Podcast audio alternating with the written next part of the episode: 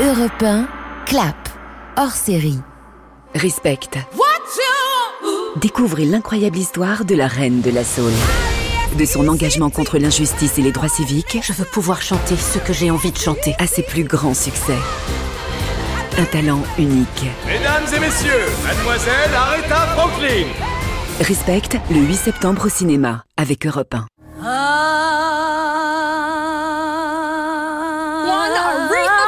Franklin. It's Aretha Franklin. Miss Respect, Aretha Franklin. Ladies and gentlemen, Miss Aretha Franklin. I want to sing what I want to sing.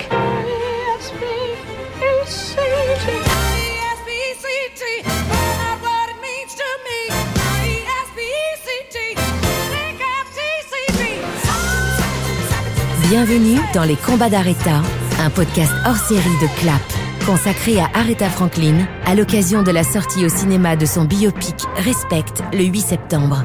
Dans ce podcast, Omblin Roche vous dévoile le caractère engagé et militant de cette icône de la musique américaine. Les combats d'Aretha, aujourd'hui, deuxième épisode, la défense de la communauté afro-américaine.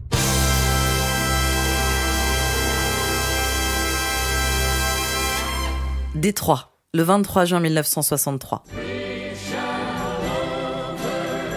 Le père d'Aretha Franklin, le révérend Clarence Lavon Franklin, l'un des pasteurs les plus respectés des États-Unis, organise avec le Detroit Council on Human Rights le Conseil des droits de l'homme de Détroit, ce qui deviendra le premier grand événement dans la lutte pour les droits civiques de l'histoire américaine.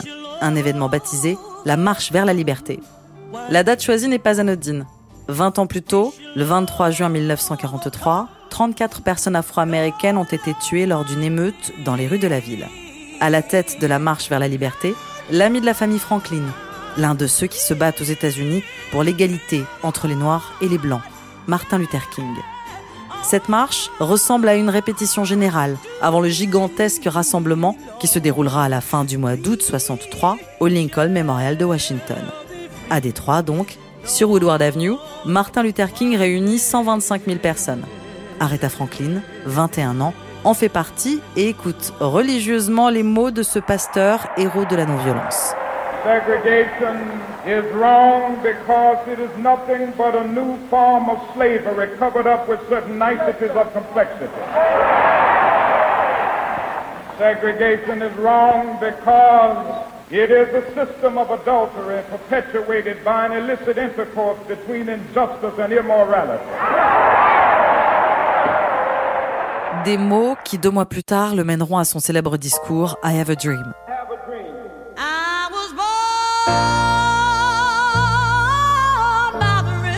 Depuis le début de sa carrière, Aretha Franklin chante à diverses occasions les tourments des Afro-Américains et dans des genres musicaux différents, le gospel, le jazz et la musique soul bien sûr.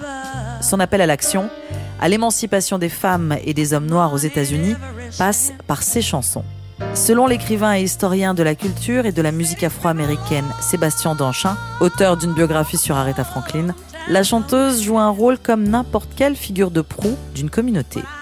Elle est à la une des journaux, de la presse euh, nationale, mais généralement aussi, et plus particulièrement de la presse afro-américaine. Donc évidemment, à chaque fois qu'on la voit, et ces articles sont illustrés de photos, à chaque fois qu'on la voit, on voit euh, évoluer son image, on voit cette euh, bourgeoise afro-américaine entrer dans la Black Pride, afficher des coiffures beaucoup plus afro, s'habiller différemment, ne plus être dans le maquillage outrancier, etc. Et en fait, assumer le fait qu'elle soit la beauté afro-américaine. Et elle le dit elle-même, elle dit le mouvement euh, du Black Power a joué un rôle euh, considérable dans le fait que nous nous assumions nous-mêmes. Et euh, elle dit toujours que cette Black Revolution lui a ouvert les yeux. Et donc c'est pas elle qui lance le mouvement, mais c'est elle qui va contribuer de façon importante à le populariser, puisque par son image, elle va toucher énormément de ses sœurs afro-américaines. Populariser le mouvement, cette Black Revolution. Même si, il faut bien le préciser, il arrive que ce statut d'icône des droits civiques, qu'on a bien voulu lui faire endosser, la dépasse parfois. Au fil du temps, elle a fini par l'accepter. Voilà ce qu'Aretha Franklin dit dans le magazine Ebony en 1971. Je suppose que la Révolution noire m'a beaucoup influencée. Mais je dois dire que ma propre révolution relevait davantage d'une évolution très personnelle, une évolution de mon propre moi. Mais je suppose que le sens profond de cette révolution a certainement contribué à ce que je cherchais à devenir. Ce qu'elle cherche à devenir, c'est une artiste grand public, nous dit le journaliste Frédéric Adrian, qu'on peut lire dans la revue Soulbag. Aretha Franklin, une chanteuse dont la volonté est d'être entendue par tous. Elle a vraiment vocation à aller transcender les communautés. C'est vraiment quelqu'un qui, avec un certain nombre de marqueurs afro-américains forts, en particulier dans ses musiciens, dans les gens avec qui elle travaille, dans le choix de, répertoire, mais aussi avec la volonté d'aller au-delà et de ne pas rester enfermé sur une certaine communauté. Dans les années 70, son urgence, c'est aller chanter au Fillmore, par exemple, pour aller chanter pour les hippies, en quelque sorte, et ça marche très très bien. La carrière d'Aretha, elle peut se suivre chronologiquement de ses tout débuts à quasiment au tout dernier disque qu'elle a fait, par la volonté d'être en phase avec ce qui marche. Son objectif, ça a toujours été d'être une artiste contemporaine. Quelque part, c'est vraiment une artiste américaine. Une chanteuse américaine. Aretha Franklin est née dans le sud, à Memphis, dans le Tennessee, l'un des États où les lois Jim Crow sont en vigueur depuis 1876. Des lois qui autorisent la discrimination et la ségrégation raciale. Le terme Jim Crow vient du titre d'une chanson populaire interprétée par un comédien blanc avec le visage peint en noir, un blackface. Une chanson qui rencontre un grand succès au point que l'expression Jim Crow passe dans le langage commun et devient un terme péjoratif pour désigner les Afro-Américains. La famille Franklin fait comme des millions d'Afro-Américains au milieu du XXe siècle. Ils déménagent du sud vers le nord, à Détroit. Entre 1910 et 1970, 6 millions d'Afro-Américains sont concernés par cet exode, par ce phénomène baptisé la Grande Migration, échapper au racisme et tenter de trouver du travail dans les villes industrielles. Aretha Franklin est en fin de compte une synthèse de l'histoire des Noirs américains. Sébastien Danchin. Le Sud profond pour euh, beaucoup de Noirs américains qui ont quitté cette région euh, qui est l'ancienne région confédérée, ce sont des liens qui sont extrêmement ambigus. À la fois, ce sont des racines, mais en même temps, ce sont des racines euh, un peu maudites. Il est clair que partir vers le nord, c'est quitter volontairement cet univers un peu maudit, c'est arriver dans un univers où on a davantage sa place sociale, même si la discrimination est très présente. La discrimination, c'est une forme euh, insidieuse de ségrégation. On peut pas dire que dans l'Amérique d'après-guerre, dans laquelle elle va grandir, il n'y ait pas de ségrégation partout aux États-Unis. La ségrégation, elle est régie par la loi dans le sud, mais elle est régie par les coutumes dans le nord. Cela dit, dans le nord, on a la possibilité quand même de s'exprimer. On ne se fait pas lyncher de la même manière. Et puis, on a la possibilité de réussir socialement et de gagner de l'argent. C'est ce qui arrive à son père. Son père vient d'un milieu extrêmement pauvre du Sud. Il se fait, c'est le self-made man, c'est le rêve américain dans toute sa splendeur. Il arrive euh, par sa volonté, son intelligence, il arrive à devenir une star du monde religieux afro-américain et de devenir et de sortir de la pauvreté pour devenir un grand bourgeois de la ville de Détroit. Fuir le Sud ségrégé, réussir dans le Nord tout en continuant à se battre contre la culture Jim Crow.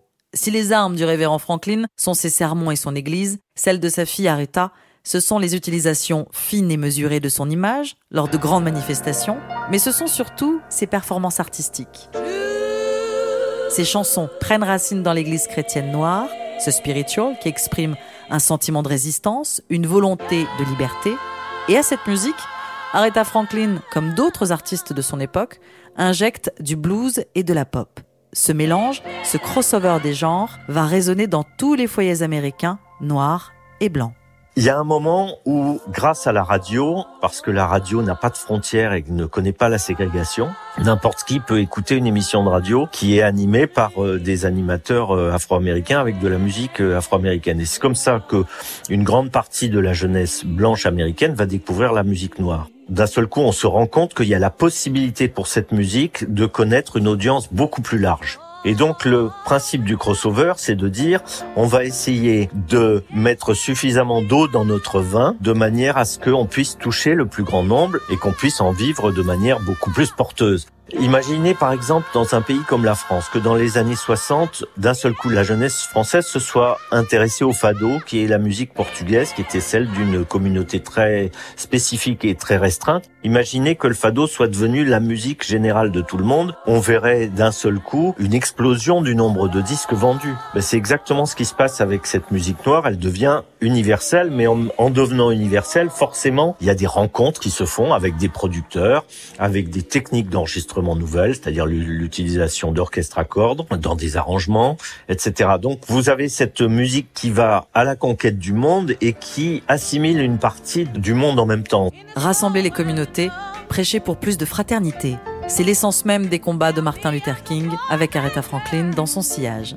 Les actions des manifestants non violents guidés par le pasteur vont entraîner des changements importants aux États-Unis, notamment la naissance d'une loi en 1964.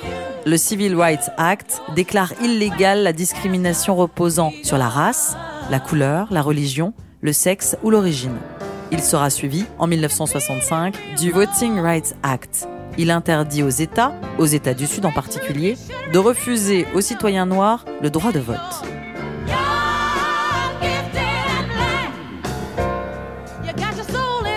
Bien que né dans le Tennessee, selon le journaliste Frédéric Adrian, les relations d'Aretha Franklin avec les États du Sud ne sont pas si simples que ça ces grands disques, les disques atlantiques, les Respect, toutes ces choses-là, sont enregistrés avec des musiciens sudistes, mais qu'on fait venir au nord dans les studios d'Atlantique à New York parce que la seule expérience qu'elle a eue euh, dans les studios de Muscle Shoals dans le sud, à côté de Memphis, c'est extrêmement mal passé. Il y a une, anecdote qui est assez connue où globalement son mari et manager de l'époque qui s'appelle Ted White se bat avec un des musiciens de l'orchestre de Muscle Shoals parce qu'il aurait fait un commentaire raciste. On n'a jamais su les détails précis, la, façon dont ça s'est passé. Ça reste soumis à des questions de récits, on va dire de récits un peu différents. Il n'empêche que la vie dans le sud, c'est pas la sienne. Elle, c'est quelqu'un qui en effet a fait la mobilité vers le nord, qui est aussi la mobilité vers une forme de respectabilité, vers une forme de réussite sociale, enfin de s'éloigner des racines. Aretha Franklin ne remettra plus jamais les pieds dans ce studio d'Alabama à Muscle Shoals. Et d'ailleurs, cet épisode de sa carrière est particulièrement bien raconté dans Respect, le biopic qui retrace sa vie. I am so pleased to introduce world-renowned musical artist Aretha Franklin to sing My Country, Tis of Thee. La voix d'Aretha Franklin résonne tout au long des décennies de changement et d'agitation pour l'Amérique noire. Le 9 avril 1968, à Atlanta, elle chante aux funérailles de son ami Martin Luther King, assassiné cinq jours plus tôt. 40 ans plus tard, c'est elle également qui chante lors de la cérémonie d'investiture du président Barack Obama. Sa présence semble évidente lors de ces deux événements majeurs dans l'histoire de l'Amérique, mais qu'est-ce que cela dit de son engagement? Pour moi, c'est deux événements différents. Il y a un grand écart de temps entre les deux. Sa présence aux obsèques de Martin Luther King, c'est la communauté afro-américaine. Très clairement, elle est la voix de la communauté, elle est perçue comme ça. Sa présence fait pas obligatoirement l'unanimité. Il y a un certain nombre de personnes qui disent que ça aurait été mieux d'une vraie chanteuse gospel plutôt qu'Aretha, sachant qu'il y a d'autres chanteurs euh, gospel qui participent. La présence à la cérémonie d'Obama, pour moi, c'est différent parce que d'un seul coup, c'est la voix de l'Amérique. Elle passe en effet le, degré supérieur de euh, la voix de la communauté afro-américaine, qu'elle est depuis les années 60. Là, d'un seul coup, elle est vraiment la voix de l'Amérique. Et l'historien Sébastien Danchin va encore plus loin. Sans Aretha Franklin, pas de Barack Obama. J'ai souvent dit que l'élection de Barack Obama n'aurait pas été possible sans Aretha Franklin, sans Michael Jackson, sans Michael Jordan, sans euh, Magic Johnson, sans euh, un certain nombre de grands boxeurs aussi, de gens qui sont des figures de référence pour toute une jeunesse américaine, quelles que soient ses origines ethniques. Quand vous avez dans votre chambre des posters de Michael Jackson, de Michael Jordan, euh, même de Tiger Woods par exemple, vous n'avez plus aucune raison de ne pas voter pour quelqu'un de cette communauté-là, puisque c'est une communauté que vous respectez, que vous admirez. Et je pense que le mouvement et l'acceptation de l'Amérique noire par l'ensemble de l'Amérique, elle est passée essentiellement par les figures de proue de cette Amérique noire qui étaient issues du monde du spectacle et du monde du sport. Aretha Franklin fait partie de ces figures majeures qui ont touché l'ensemble d'une jeunesse américaine et en particulier les femmes bien évidemment. Pour des générations de femmes et d'afro-américaines en particulier, Aretha Franklin, malgré une histoire personnelle complexe, reste un modèle, une inspiration, celle qui cristallise le combat pour l'égalité des droits, mais aussi l'égalité entre les femmes et les hommes. Aretha Franklin, une icône féministe, c'est ce que nous verrons dans le prochain épisode. Rendez-vous la semaine prochaine pour le troisième épisode des Combats d'Aretha, un podcast hors série de CLAP, l'émission cinéma d'Europe 1. Cet épisode a été réalisé avec le soutien d'Universal Pictures France à l'occasion de la sortie sur les écrans français le 8 septembre de Respect. Respect, un film de Lissel Tommy avec Jennifer Hudson dans le rôle d'Aretha Franklin.